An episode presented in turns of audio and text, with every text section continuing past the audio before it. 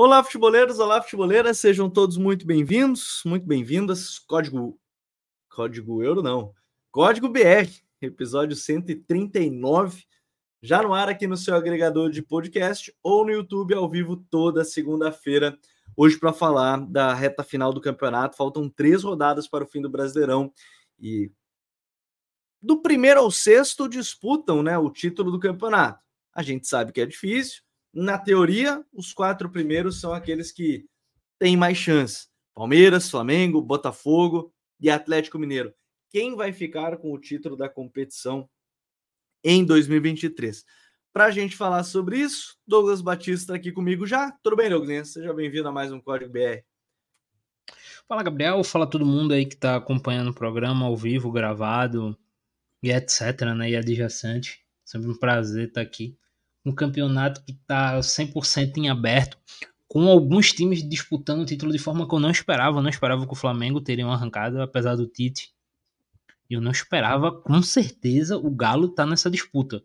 Porque o começo de trabalho do Felipão foi desastroso, né? É, ganhou um dos dez primeiros jogos, se eu não me engano, algo do tipo. É, foi, foi, assim, foi um começo muito ruim. Se falou muito em demissão, terminou que o Galo segurou, fez bem o Galo, né? Segurando o Filipão e tem um melhor, a melhor campanha do segundo turno. Tá lá no bolo. Não acho que vai ganhar. É, eu sei que eu falei isso de muitos times aqui, tá todo mundo na briga. Mas eu acho que tem um, tirar três times na sua frente faltando quatro rodadas é meio complexo, apesar que o Galo tem um confronto direto que a gente vai falar, né, contra o Flamengo. Mas assim, arrancadaça do Galo. É, foi uma baita arrancada. É, me lembrou muito é, porque o treinador que sai é o mesmo, me lembrou muito a saída do Cudê do Inter e a chegada do Abel, que o Abel começa muito mal, aí tem uma arrancada e briga pelo título, com, com agora sai o Cudê de novo, saiu em quarto, em 2020 ele era líder em aproveitamento, acho que era o terceiro, se não me engano, segundo ou terceiro, que tinha jogos a mais e tal. E aí o Filipão começa mal e aí faz essa arrancada de, de chegar. Bom, Douglas, vamos para essa pauta, porque acho que vai ser interessante a gente passar um por um aí do, da, da tabela desses times, porque a gente começa justamente por essa arrancada do Galo, dá para falar assim, é realmente uma grande arrancada do Atlético Mineiro né, no campeonato, em termos de resultados, o desempenho foi melhorando. E pensando nesse cenário de título, a gente vai ir do quarto para o primeiro né, na tabela de classificação aqui nesse, nesse debate. Pensando é, em tabela, próximo jogo do Galo é contra o Flamengo no Maracanã.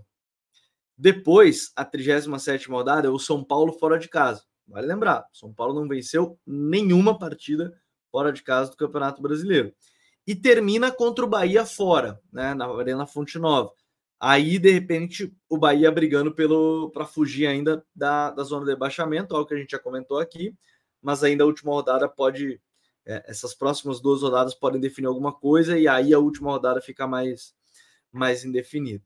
É, é uma tabela difícil, a gente fala de uma distância aí é, que, querendo ou não, é considerável, né? Três pontos é, é considerável, e até vale ressaltar: ganha do Flamengo, Douglas, passa o Flamengo pelo saldo, porque o Galo tem a melhor defesa, inclusive, do campeonato, 46 gols marcados e 27 gols sofridos.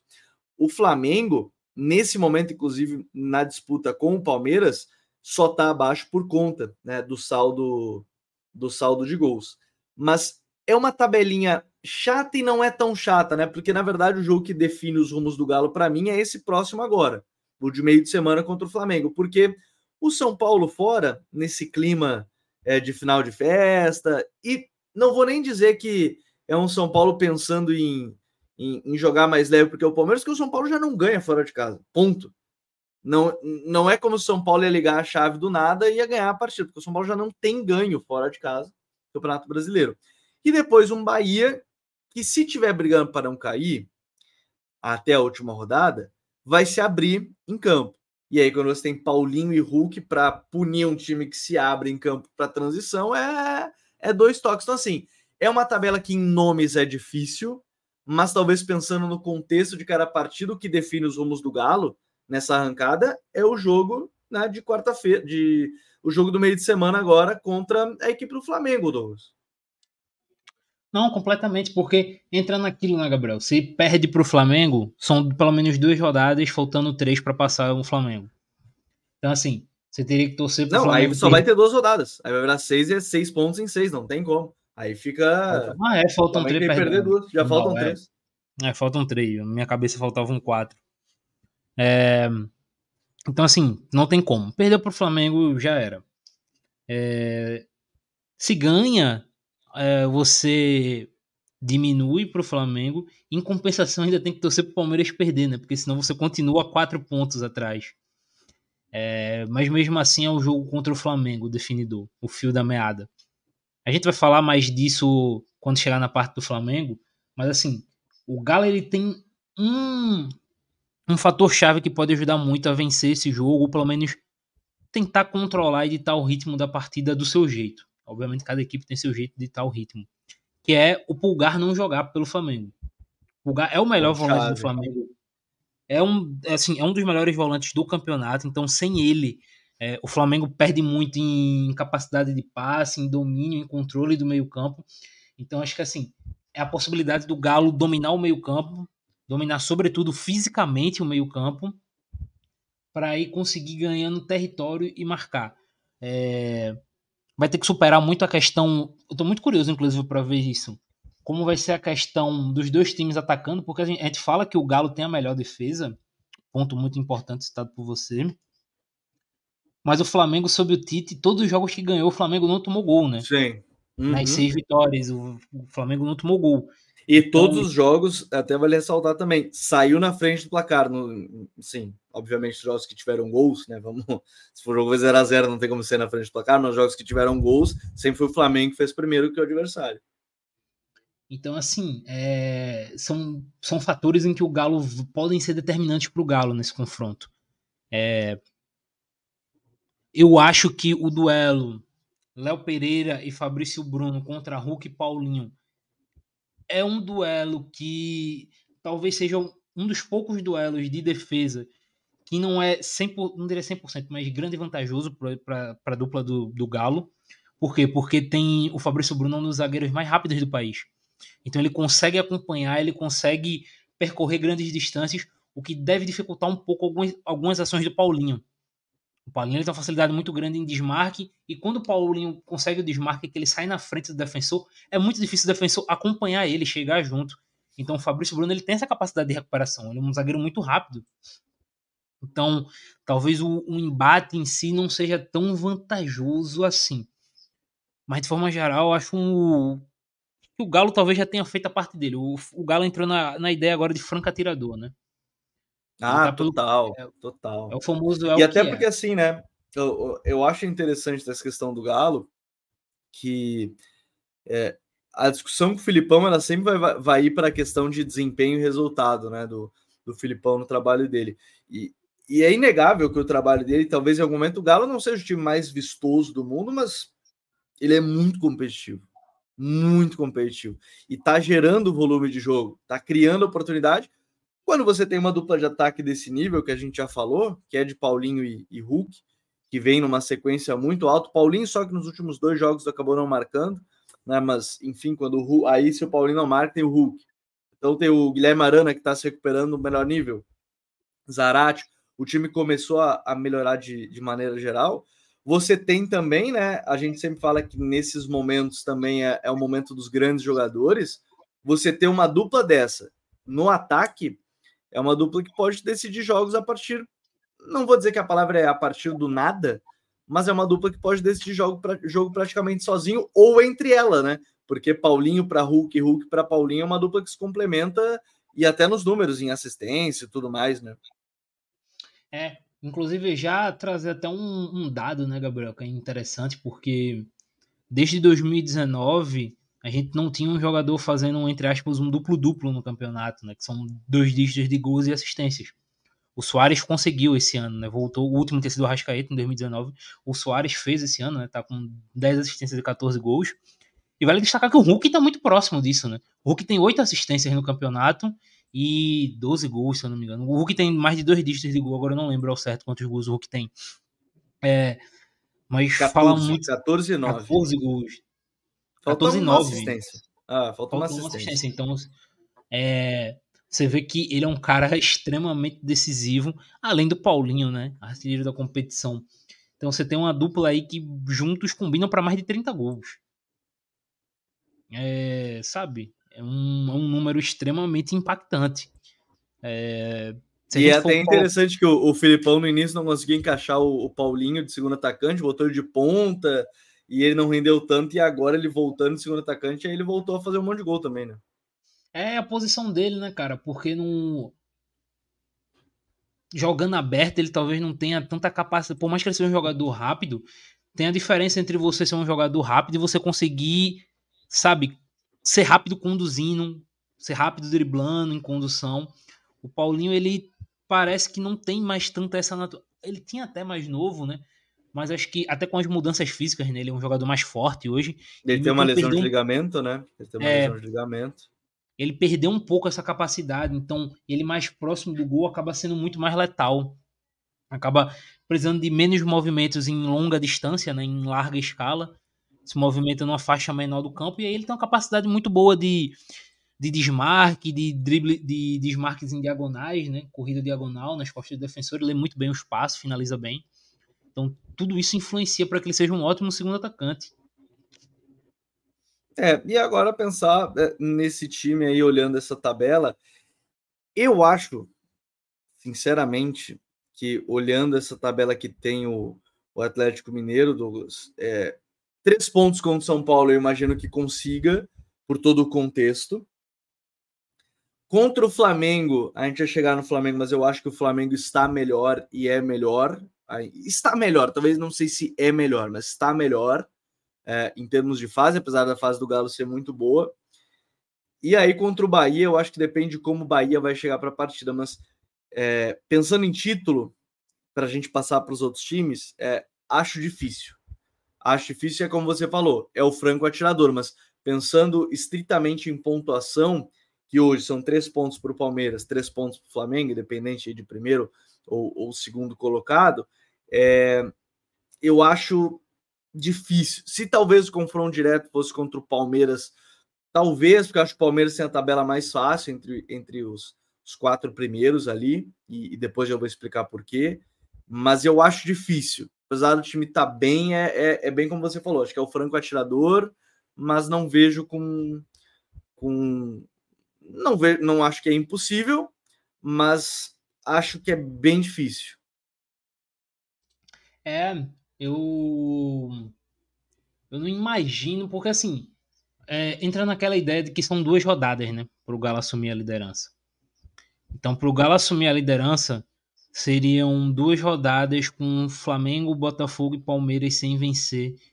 É, e, e, a gente imaginando um mundo que nesse, nessa disputa o, os jogos do Palmeiras não são tão complexos assim, entre aspas, né? Do próprio Botafogo também. Eu acho bem, bem complicado disso acontecer, acho bem difícil. Então, é o que, pra, na minha visão, mina um pouco as chances do Galo. Eu acho que se o Galo tivesse chegado nessa condição duas rodadas antes, a gente estaria olhando de outra forma. Seria outra disputa. Como terminou chegando tarde, fica muito mais o, o gosto de que pode acontecer algo melhor ano que vem. É aquele sonho, eu, acredito, né, da torcida. Exato, a ideia de que pode melhorar algumas coisas e que o Galo não começa um 2024, sabe, é, tendo que reformular, digamos assim, tendo que começar muita coisa. O Galo tem uma dupla de ataque que garante 30 gols no campeonato, como o Campeonato Brasileiro, que já é muita coisa, cara. É uma, uma assim, já um, um, um passo gigantesco tem uma defesa bem estruturada, né, Gabriel? Então, são, são fatores que fazem o Galo, por exemplo, começar 2024 com pelo menos sabendo o que quer, considerando considerando que o Filipão vai continuar. Que eu acho que, pelo que tem feito em termos de arrancada no segundo turno, é, é extremamente justo que o Galo resolva apostar no Filipão para 2024.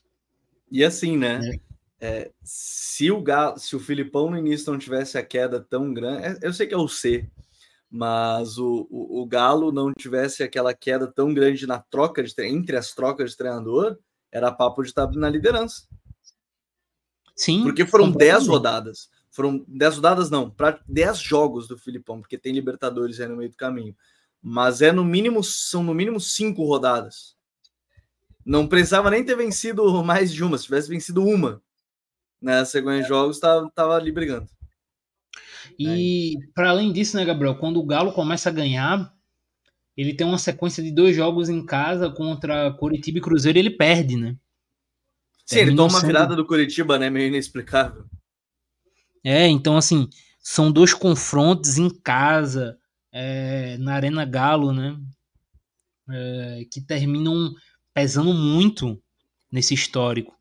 Eu acho que não precisa nem contar com o começo do Filipão. Acho que esses dois jogos em específico, principalmente contra o Coritiba, já que você saiu na frente. Eu, é, Curitiba, não, vira esse confronto.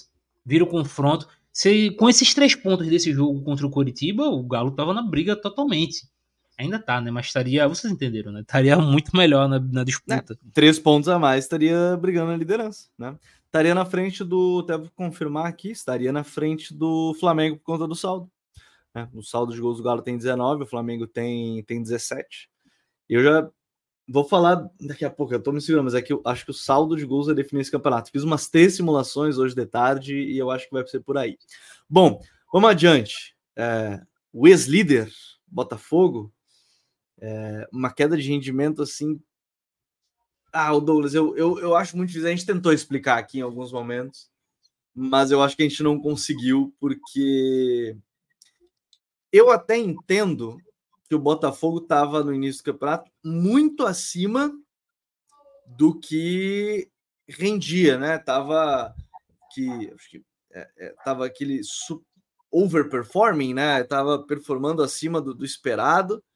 É, seja, tava sendo muito efetivo. Essa é a palavra que tinha fugido. Perdão. Tava sendo super efetivo nas duas áreas. Isso a gente comentou aqui em vários momentos. O Lucas PR e o Tiquinho Soares. Não acho que foi só a troca de treinador que fez o time cair tanto.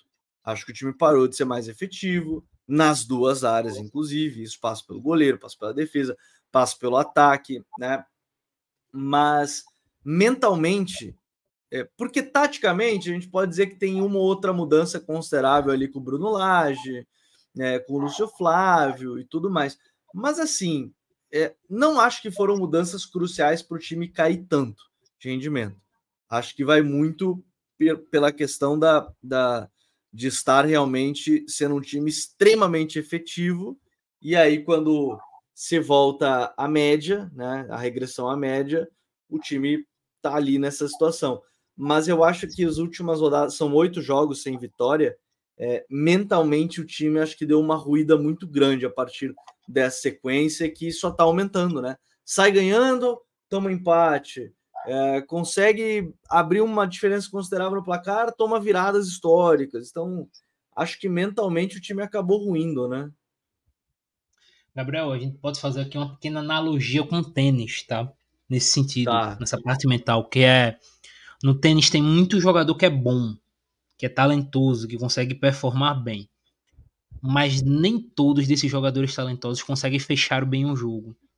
Eles às vezes abrem bem uma vantagem num, num game e aí permitem o, o adversário chegar. Ou eles não conseguem fechar o jogo, eles abrem bem uma vantagem não conseguem fechar o jogo.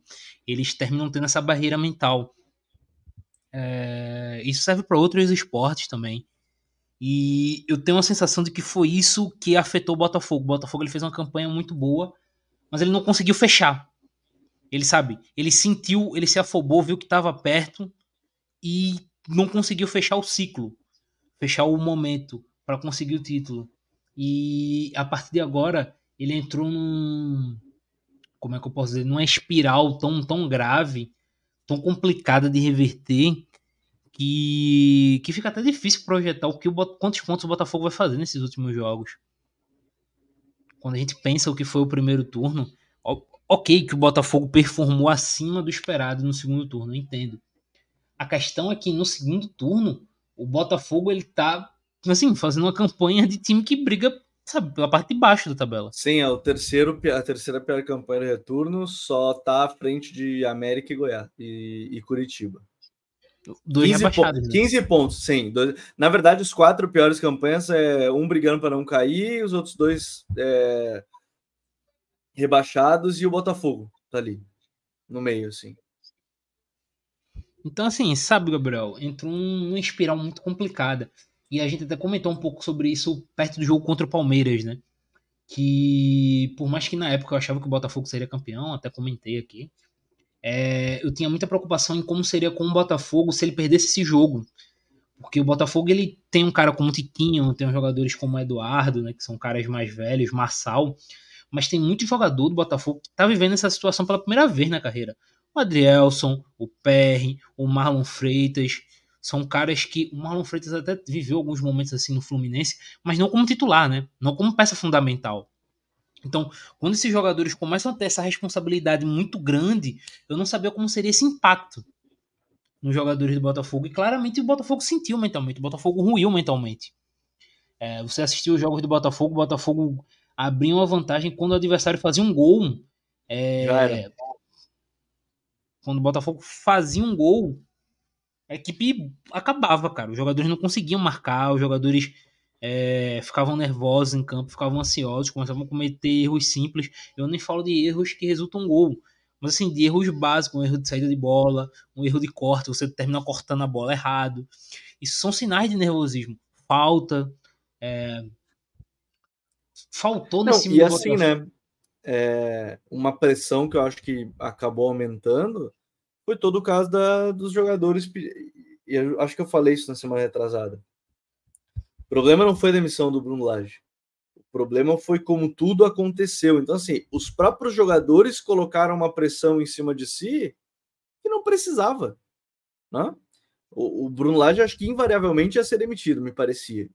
Mas quando vem a, todas as notícias que o grupo não queria mais, que o grupo achava que o Luiz Flávio tinha que ser o treinador, colocaram uma pressão. des-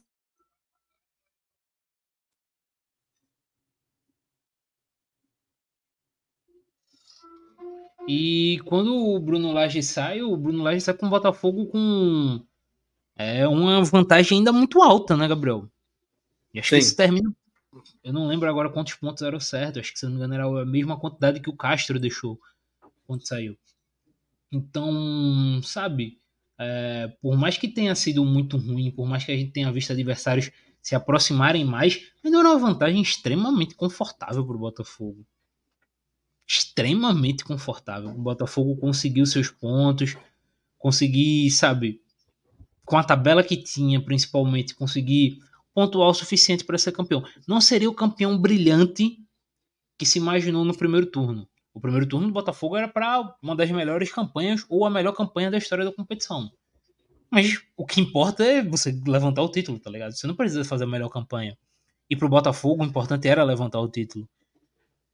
Mas desde essa saída do Bruno Lage, da forma que se deu, a equipe, sabe, é, começou a entrar numa espiral muito complicada mentalmente. E faltou, e aí tem que falar isso, né, Gabriel? Faltou muito um- uma liderança nesse dentro de campo nesse Sim. momento. Pra acalmar os ânimos e dizer, ó, calma, vamos segurar. Não é bem assim que a coisa que a coisa vai acontecer, não é assim que a banda toca. Dá pra dizer assim de forma clara, né? De forma crua. Faltou o Rafael em campo. Faltou um cara como o Rafael. O Rafael passou por muita coisa na carreira, cara, em, muito, em muitos centros grandes, em muitos times grandes. Então, nesse tipo de jogo, nesse tipo de momento, o Rafael conseguiria acalmar os ânimos, é, sabe, segurar o jogo, amarrar um jogo. O Botafogo ele teve muita dificuldade em amarrar o confronto, cara, nesses jogos. É, contra o Palmeiras, contra o Grêmio, contra o próprio Red Bull Bragantino. É, é aquela, né? eu- você não precisa jogar bem, você precisa ganhar esse tipo de jogo, seu Cholo. O Botafogo teria É, que amarrar. gente um tá, tá conversando algumas semanas que é isso, né? Tipo, o Botafogo precisava ganhar algum jogo. Os últimos oito aí, precisava ganhar. Só para dar uma moral. Era ganhar do Fortaleza, agora que chegou o Thiago Nunes, né? Era ganhar do Santos agora, mas não conseguiu. Não conseguiu e, e essa bola de neve foi se criando, tanto que agora é o terceiro colocado. Então, é muito difícil imaginar o que, que vai acontecer para essa reta final. O Botafogo, as últimas três rodadas, para as pessoas não, eu não perder esse raciocínio também. Teoricamente, o jogo contra o Santos era um dos que a gente imaginava que o Botafogo podia ganhar, mas vamos lá, não ganhou. Curitiba no Couto Pereira, Curitiba já rebaixado, anunciou o Guto Ferreira, inclusive, hoje, né?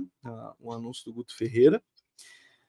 Cruzeiro no, no Newton Santos e termina contra o Internacional do Beira Rio. O Inter também, provavelmente, na última rodada, meio de, de férias, né? Olha, Douglas, é que eu já imaginava que, que contra o Santos podia ser o jogo para ganhar. Né? Nosso querido amigo Pedro Certezas achava que era o jogo que ia confirmar o título. O homem entrou numa espiral de azar aí invariável de, de acharam todos os memes possíveis que ele fez. Mas vamos lá. Eu já imaginava que contra o Santos poderia ser o jogo. A tabela do Botafogo, olhando cada confronto, não é uma tabela ruim. Convenhamos. É, mas eu não não sei. Eu acho que não vai. Eu acho que não vai, mas a tabela não é ruim. Eu também acho que não vai. Também acho que não rola. É, é uma tabela ótima. Eu lembro até, Gabriel, quando a gente falou do. Na época do Botafogo e Palmeiras, a gente até comentou que o campeonato se decidiria nas outras, nas próximas quatro rodadas, porque eu via as três rodadas finais de Botafogo e, e Palmeiras eles fazendo nove pontos com tranquilidade. É... Agora eu não consigo ver ainda. Hã? Eu não consigo ver mais essa. Eu imaginava também na época, hoje eu não sei. É, hoje eu não consigo mais dar tanta certeza. Principalmente, Gabriel, porque além da espiral que a gente falou mental, tem um fator de que tecnicamente os jogadores do Botafogo caíram muito. Eles não conseguiram manter. Hoje a gente discute, por exemplo, é, eu vi um abraço, inclusive, pro Coutinho, né? A seleção do campeonato do, do Rodrigo Coutinho, que ele faz por média, né? Ele assiste todos os jogos do campeonato. O Coutinho é um insano, né? Ele assiste todos os jogos do campeonato e todos os jogos ele vai dando nota para os jogadores para dar uma média. E na média do Coutinho, o Tiquinho já não tá na seleção mais, cara. É, eu acho que ele ainda estaria na minha seleção do campeonato. Mas é um dos motivos para a gente avaliar a queda de rendimento desse Botafogo. Pós-lesão, o Tiquinho caiu muito de rendimento. Ele teve uma queda abrupta. É, o Eduardo teve uma queda abrupta. O Lucas Perry caiu muito. Então, assim, são jogadores que eram fatores-chave para o Botafogo pontuar e vencer, para o Botafogo fazer aquela campanha histórica de ser tão eficiente. Então, a partir do momento que esses caras estão num nível técnico tão baixo comparado ao começo do campeonato, fica difícil prever qualquer coisa para essa equipe. É, e, e não só ele, né? Talvez eu, eu, eu, confesso que eu não. Eu vi, mas não lembro todos de cabeça que o Coutinho colocou na seleção dele. E, e eu concordo muito com isso, né? Você percebe quando esses caras e o Coutinho, como vê todo o campeonato, fico mais tranquilo de, de também ser uma pessoa que eu confio cegamente quando falo de Campeonato Brasileiro. A seleção hoje tem o Adrielson e só o Adriel, o, o Adrielson e o Tietê. Há alguns meses era o Adrielson, o Tietê, o Eduardo, o Marçal, o Tiquinho. Cara, era o Perry, o Lucas Perry. Ah, então, assim, era muita gente. A queda ela é longa e constante. Né? Então esse é o esse que acaba acaba sendo o, o, o problema quando a gente olha para o Botafogo e de novo, como a gente falou, não passa a confiança de que vai se recuperar. Precisava de uma vitória. Acho que agora nas últimas três rodadas talvez não seja o suficiente. Ainda, ainda é só um ponto, né? Ainda é só um ponto de, de diferença do Botafogo para os outros. Se Palmeiras e Flamengo empatarem, o Botafogo ganha o jogo, o Botafogo vai e assume liderança. Mas ainda é, é um time que nesse momento eu não consigo ver essa, essa recuperação, principalmente pela parte, parte mental.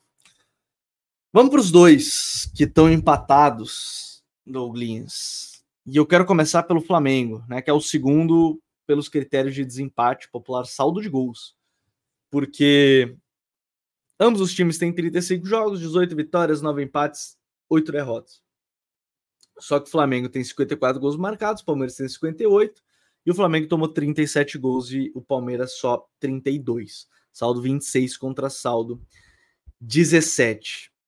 É, que poderia ser maior dependendo do confronto que foi próprio Palmeiras e Flamengo. O Flamengo foi lá e fez 3 a 0 na, na equipe do, do Palmeiras. Mas vamos lá. O Flamengo tem o Atlético Mineiro como adversário ainda no, no campeonato. Depois pega o Cuiabá, jogando no Maracanã, e termina contra o São Paulo no Morumbi. São Paulo provavelmente de férias. Vamos lá? Vamos dizer que São Paulo está de férias e vendo o Palmeiras podendo ser campeão. Tem que colocar esse, esse contexto todo na, na análise. Mas acho que o principal ponto é realmente a recuperação do Tite em pouco tempo. São 40 dias de um time que alguns mecanismos para atacar, é, em termos de ideia de jogo, são bem parecidos com seus antecessores. Mas a forma como o Tite trabalha cada um deles faz ser algo completamente diferente e, e nesse momento muito melhor, né, Douglas? Não, totalmente. É, eu acho que o primeiro passo para entender o Tite, Gabriel, é entender a questão de segurança. É, vamos lá, são 40 dias, nove, primeiro destacar, né, negativamente, a insanidade que é esse, esse calendário, né, cara? Nove jogos em 40 dias. É, são seis vitórias do Flamengo, e como a gente falou, né, o Flamengo não tomou gol em nenhuma das seis vitórias. O Flamengo, ele tem é, seis clean sheets, né, sobre o comando do Tite. E isso é uma segurança, assim, gigantesca. Principalmente para uma equipe que, sob o comando de São Paulo, é acostumada a tomar gol jogo sim, jogo também. Muito desse saldo negativo, muito não, a grande maioria desse saldo negativo do Flamengo vem justamente da campanha do São Paulo, que tinha uma defesa muito frágil, que tomava alguns gols bobos. É, a insistência no Matheus Cunha, que terminou falhando em alguns momentos determinantes. Então, sabe, Gabriel? São alguns fatores, né? É, então, essa segurança defensiva que o Tite passa, que o Rossi passa no gol, né? Um goleiro muito bom, um goleiro muito seguro debaixo das, das traves, é, muda muito o patamar do Flamengo. O Flamengo, ele era acostumado, assim, você viu o Flamengo, você imaginava o Flamengo tendo que fazer dois gols, né? É, tem que fazer, pra, porque um Flamengo ia tomar, então o Flamengo tem que fazer outro gol. É, agora não, você enxerga uma equipe muito mais segura. E aí, já passando né, para a parte ofensiva, que já entrando na tua pergunta, eu acho que tem algum, alguns jogadores e algumas situações do Tite que eu queria destacar. Primeiro, a recuperação do Everton Cebolinha, né? Que eu acho que para a torcida do Flamengo já era carta fora do baralho. Com certeza era para o São Paulo, para muita gente. E o Tite tá fazendo o Cebolinha se reencontrar, né? Fazendo gols com o Tite. É, salvo engano, o Cebolinha já tem três gols desde que o Tite chegou. Então, assim, é, comparado como estava sendo nesse, nesse primeiro um ano e meio do Cebolinha com a camisa do Flamengo, é, o Tite meio que deu esse nesse impacto inicial, o Tite reencontrou o Cebolinha, né? reencontrou o futebol de Cebolinha. Sim. E algo que eu acho muito interessante, né? Porque quando o Tite chegou, algo que a gente comentou muito foi se ele faria aquela questão de ter um meio aberto, né? Como foi com o Jadson, como foi com o Coutinho na seleção em alguns momentos. E Eu sempre partindo para dentro, né? Seria, seria é, esse cara. E a gente imaginava muito isso com o Everton Ribeiro, né? Que já fez muito isso na carreira. E o Tite tá fazendo muito isso com o Gerson, cara. E isso foi uma coisa que eu não esperava. Eu não imaginava que ele ia fazer isso com o Gerson. E deu certo em alguns jogos. Né? É bom lembrar o gol contra o Vasco, né? Da vitória contra o Vasco. Sai do Gerson atuando aberto, né? Na, no momento que o Tite inverte, ele começa o jogo aberto pela direita, o Tite inverte ele pro lado esquerdo, ele faz o gol. É... Mas é interessante ver isso. O Gerson é esse cara que tem essa capacidade de conter a bola, né? De segurar a bola. O cara que é bem criativo com a bola no pé. É, e aí depois ele retorna o Gerson uma função que todo mundo queria ver também, mesmo que defensivamente ele ainda não entregasse tanto, mas o, o o Tite conseguiu fazer que o time se encaixasse defensivamente, né? Foi como esse segundo homem. Sim. Porque aí ele coloca os dois pontas, né? O, Cebolinha, Luiz Araújo, Cebolinha, Bruno, Bruno Henrique, ele tá usando de ponta direita, né? Botou em, em alguns jogos como ponta direita, me chamou a atenção. Não que seja uma novidade para o Bruno, porque eu, a melhor partida do Bruno quando ele estava no Wolfsburg foi na ponta direita, para quem não lembra, em cima do Marcelo contra o Real Madrid. O time faz 2 a 0 na Alemanha, depois perde, né? Uma virada histórica do, do Real, faz 3 a 0 jogando em casa, né? Mas assim, é, ele tá se encontrando com as peças que tem. O Pedro de 9, né? Tinha dúvida se ia ser o Pedro ou o Gabi mas é um time, acho que esse é o ponto que você tocou, muito mais seguro do que era no início da temporada. Sim, extremamente mais seguro. É... E aí a gente vai falar, até falou isso no momento do Galo, né? Mas muito dessa segurança vem do cara que não joga, né? Nesse confronto que é o Pulgar. O campeonato do Pulgar é impressionante, cara. O Pulgar, ele tá. Acho que ele tá pau a pau para entrar na briga assim, de seleção do campeonato. Ele tem que estar, tá, na nossa listinha aqui de fim de ano, ele vai ter que estar tá na disputa de melhor volante da competição. Ele é um cara que facilita muito o jogo do Flamengo com a bola. Contra muito bem os companheiros entre linhas, né? Dando passe para frente, um jogador bem bem posturado, né? ele recebe a bola bem posturado. É um cara bem talentoso, um jogador de bom biotipo também, né? Jogador bem alto, forte. Então, o Pulgar ele é um ponto indiferencial nessa equipe do Flamengo. Algo que o Alan também poderia ser se não tivesse lesionado, né? Mas o Pulgar vem sendo esse jogador. É, e ele termina se eu, não me engano, se eu não me engano, o Flamengo tem 60% de aproveitamento quando ele joga e 38% quando ele não joga. Então, assim, ele tem sido o pêndulo ofensivo e defensivo desse time. É... Então, sabe, esse cara, como ele não joga contra o Galo, fica bem interessante imaginar como vai ser o confronto, porque você não vai ter a capacidade dele com a bola. E o Thiago Maia é muito mais limitado que o Pulgar com a bola em criação. Então, Sim. o que é que o Tite vai fazer para esse confronto? Ele vai talvez recuar mais o Gerson e dar mais peso para o Gerson? É, não sei. Sabe, abre margem para muita coisa. O Pulgar não jogar e o Alan lesionado, é, com o Flamengo um pouco mais dominante com bola, é, sabe, eu não, não, não sei como é que o Tite vai fazer para fazer um confronto como esse, fazer o Thiago Maia ter tanto peso em construção. Eu acho que não, não deveria acontecer, né? Você tem que meio que, entre aspas, esconder o Thiago Maia com a bola e tentar fazer outros jogadores terem esse peso. Hum, mas é, parte muito esse... disso, cara. Segurança ofensiva e defensiva a segurança defensiva do Flamengo tem sido o fator preponderante para mim. E com o Mateuzinho na lateral, né? Destaque-se. É, ele, ele é um jogador que. É... Se tinha muitas dúvidas né, nessa questão, ele ainda oscila naturalmente, tá, tá oscilando, mas ainda é um ponto importante. Para mim, é, acho que a chave é isso que você falou a ausência do Pulgar para o jogo mais difícil, que é o jogo contra o Atlético. Porque, de novo, os outros dois jogos, Cuiabá no Maracanã e, e o São Paulo em casa, mas naquela coisa toda, Palmeiras brigando pelo título. Já vi muitos memes do torcedor São Paulino, né? Que se precisar tirar o saldo, pode tirar o saldo. Né, a diferença de saldo contra o, contra o São Paulo, se for para o Flamengo ser campeão. Porque eu, particularmente, imagino, falei isso logo no início da questão do Atlético Mineiro, imagino sim o Flamengo fazendo nove pontos.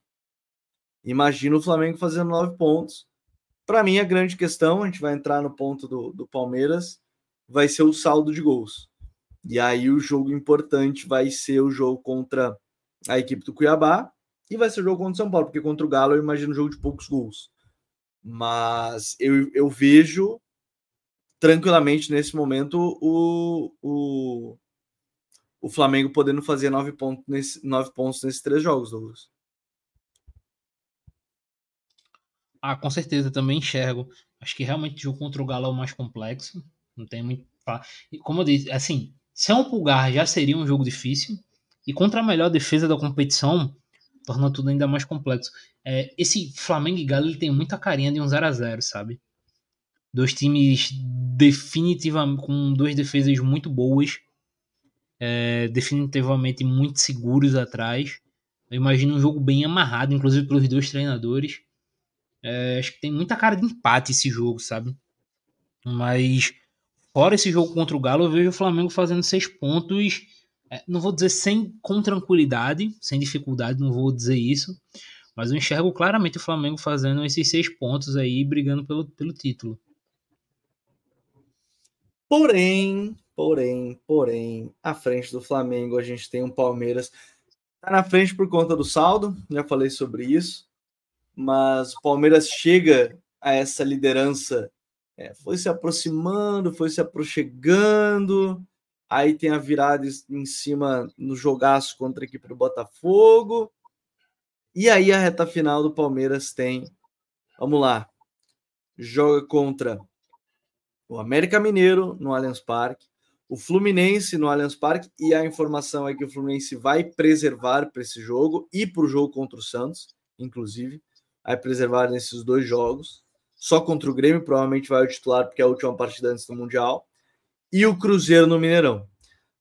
A história pode levar o Palmeiras a rebaixar o Cruzeiro é, de novo, né? diga-se de passagem, mas não é isso que a gente vai discutir aqui, até porque enquanto a gente está conversando aqui e gravando esse podcast, o jogo do Cruzeiro e do Goiás está tá rolando, tá 0 a 0 Mas eu tranquilamente vejo também o Palmeiras fazendo os nove pontos aqui. Porque o América Mineiro não vejo consistência para enfrentar o Palmeiras. O Fluminense reserva talvez seja o que vá o time reserva querer mostrar serviço e aí complica, mas eu acho difícil. E o jogo contra o Cruzeiro vai ser um Cruzeiro desesperado, tal qual foi, né? No jogo do, do rebaixamento do próprio Cruzeiro. Um Cruzeiro mais, mais desesperado. Eu vejo o Palmeiras fazendo os nove pontos aqui, Douglas, e principalmente porque é um time que está acostumado, e o Abel adora trabalhar isso, adora trabalhar essa questão mental, está acostumado a esse tipo de momento, né? Esse momento crucial da temporada, Douglas. É, cara, é... a Ana Thaís Matos, ela fez, eu não lembro em qual foi o jogo, ela fez uma analogia muito interessante sobre o Palmeiras, que ela diz que o Palmeiras é, é um tubarão. Hum. E o tubarão no mar, a partir do momento, ele pode estar, assim, tranquilo, sem mexer com ninguém, mas a partir do momento que ele sente um cheiro de sangue, ele avança. E o Palmeiras é basicamente isso, né? O Palmeiras estava morto no campeonato, entre aspas. Ninguém imaginava. Tanto que o Palmeiras é eliminado da Libertadores e se falava já que o Palmeiras não teria nenhum título no ano, que era um ano de fracasso. O Palmeiras que não ganharia nada além do Campeonato Paulista. De repente o Botafogo foi tropeçando e o Palmeiras foi sentindo aquele cheiro de sangue, né? Próximo. E aí avançou. É... Gostei da analogia. Boa analogia. Boa analogia. É, boa analogia da Natália Matos, assim, elogiar ela aqui. É, e. Assim, né, cara?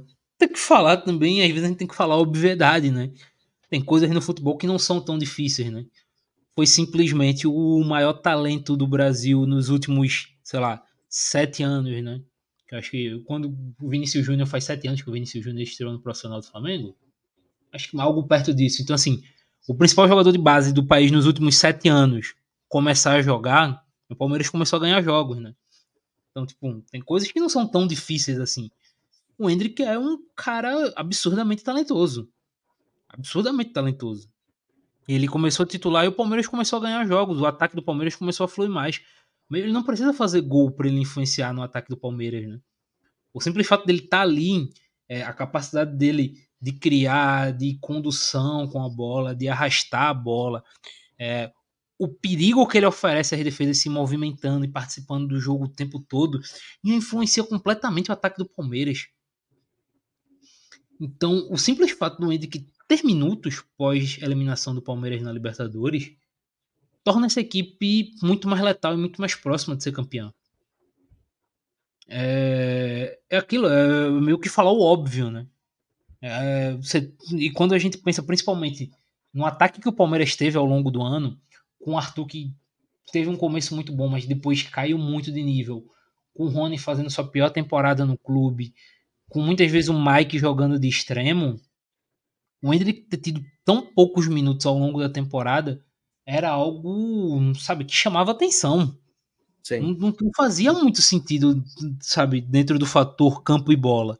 E aí, a partir é, do momento quem tá assistindo entra... de fora fica sem entender, né? E aí, quando ele entra em campo, a equipe do Palmeiras melhora, assim, grosseiramente seu rendimento. e consegue chegar nessa disputa por título, né? É... Claro, assim, falar do Hendrick é muito fácil, né? Pô, pelo amor de Deus, eu faria, eu já disse, por mim o programa se tornaria código com o Hendrick, a gente falaria do Hendrick aqui durante uma hora. Mas, para além do Hendrick, cara, tu tem um Rafael Veiga que cresceu nas últimas rodadas.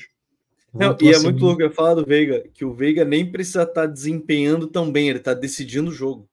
É isso. Ele não precisa estar tá em nível de desempenho é, ele está decidindo o jogo, cara. Com gol e assistência, ele está decidindo gol o jogo. Então você tem o Veiga voltando a um bom nível, o Zé Rafael voltando ao melhor nível, né? Acho que esse era o, o, um dos fatores preponderantes. O Zé Rafael ele era um termômetro no Palmeiras. E desde a saída do Danilo com o Zé Rafael de 5, a equipe não conseguia se encontrar. O Zé Rafael não jogava bem e, consequentemente, o Palmeiras também não jogava bem. E aí, agora o Zé Rafael consegue desempenhar o, o seu melhor futebol e a equipe do Palmeiras também coletivamente vai crescendo. Ele é um jogador, assim, foi um jogador vital para o Palmeiras em toda essa era Bel, desde que ele passou a ser esse volante. Então, esse crescimento dele foi muito importante. É, fora os outros jogadores. E aí mostra também a capacidade do Abel conseguir encontrar alternativas, sabe, ao longo da temporada, já perto do final da temporada, sem nenhuma capacidade de mudança em termos de nomes, né?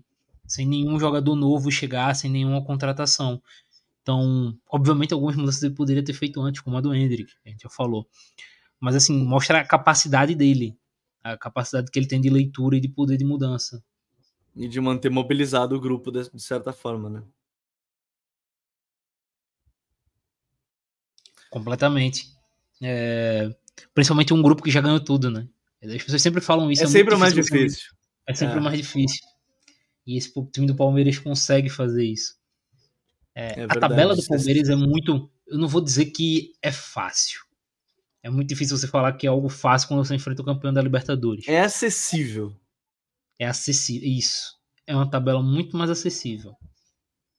É, mais acessível que a do, mais acessível que a do próprio Flamengo, por exemplo.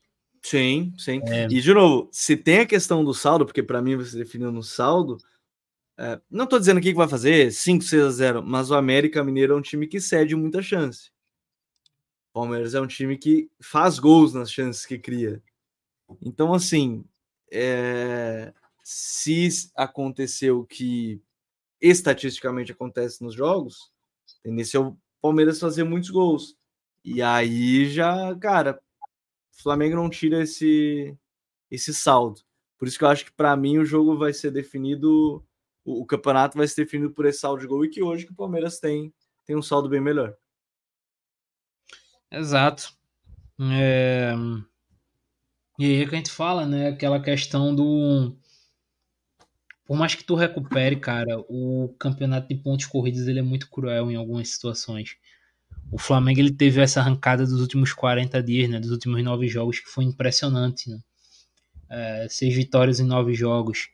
É, sete jogos sem perder dos nove, né? Para ser mais exato. Mas o começo de, de, campeonato do Flamengo foi tão ruim, em termos principalmente defensivos, que tá cobrando pato agora. Se o Flamengo, eu vou dizer que o Flamengo tivesse jogado bem, se o Flamengo tivesse sido mais, minimamente regular, a gente poderia estar falando do Flamengo líder, né? E dependendo só das suas forças para ser campeão. Então, prova como pontos corridos é são muito cruéis, cara. Muito cruéis. Sim. É, é, é um são muito complicados pensando porque realmente prioriza os times que acabam tendo a regularidade ao longo de toda a temporada. Fechamos o Douglas com o Palmeiras campeão ou não? Cara,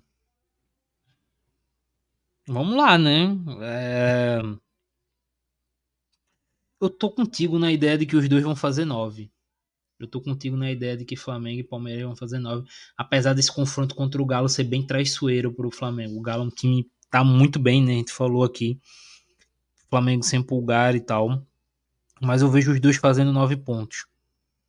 É, principalmente pelos dois técnicos. Acho que tanto o Adenor quanto o Abel, pontos corridos, eles têm essa regularidade suficiente para buscar isso. Então eu acho que o, Flamengo, o Palmeiras vai terminar sendo campeão no saldo. Tô fechando contigo também. Eu acho que vai ser no saldo, os dois fazem nove pontos. Semana que vem a gente pode chegar aqui e falar tudo que não aconteceu, nada disso. Né? Pode ser que aconteça. A gente vai descobrir isso nas próximas semanas aí de, de campeonato brasileiro. E, e... e, assim, Gabriel, até desculpa te interromper, tem hum. algum, alguns fatos né, que a gente pode colocar aqui. Vamos lá. Flamengo campeão é o tricampeonato do Tite, né?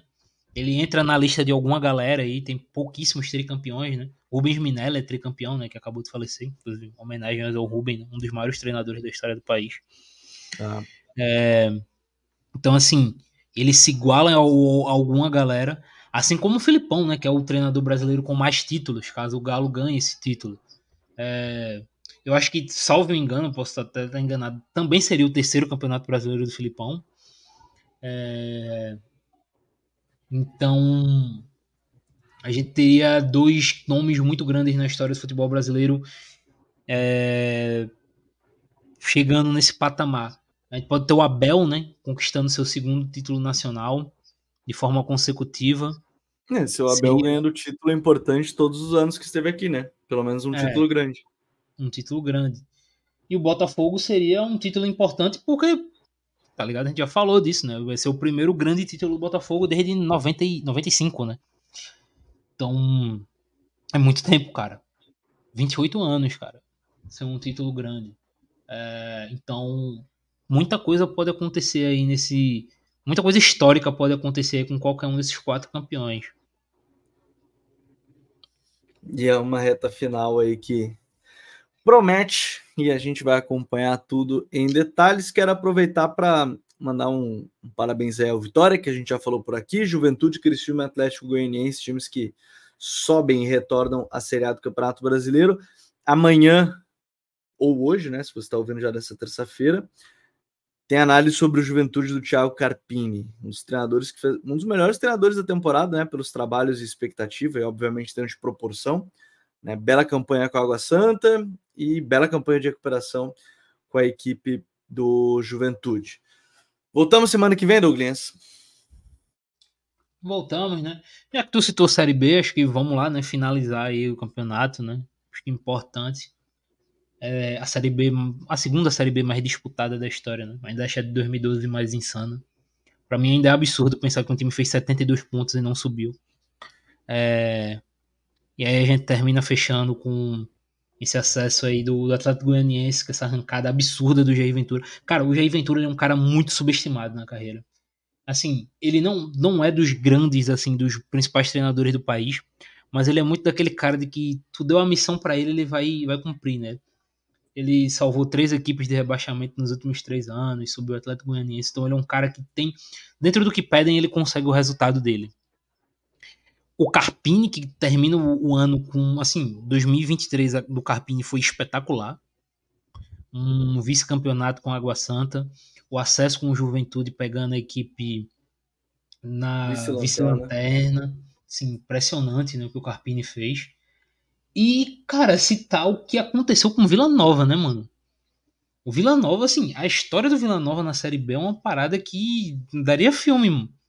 Sabe, aqueles é, o é... ator principal é o cara lá que resolveu deixar a esposa e a filha fazer uma cirurgia, né? É, daria um 30 for 30, cara, da ESPN.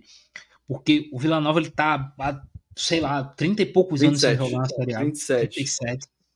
Ele começa a Série B num nível, assim, impressionante. Entre os primeiros, nas 10 primeiras rodadas, depois tem uma queda muito grande de rendimento, demite o Claudinei, Claudinei depois demite o Lisca e aí ele dá uma arrancada no final, chega na última, na penúltima rodada, tem uma combinação absurda de resultados. O Sport não ganha, Atlético Goianiense não ganha, mais alguém, no Novo Horizontino não ganha. Ele entra no G4, pega o Lanterna. Assim, o ABC, desde a primeira rodada da Série B, ele tá rebaixado. O ABC tem uma das piores campanhas da história da Série B.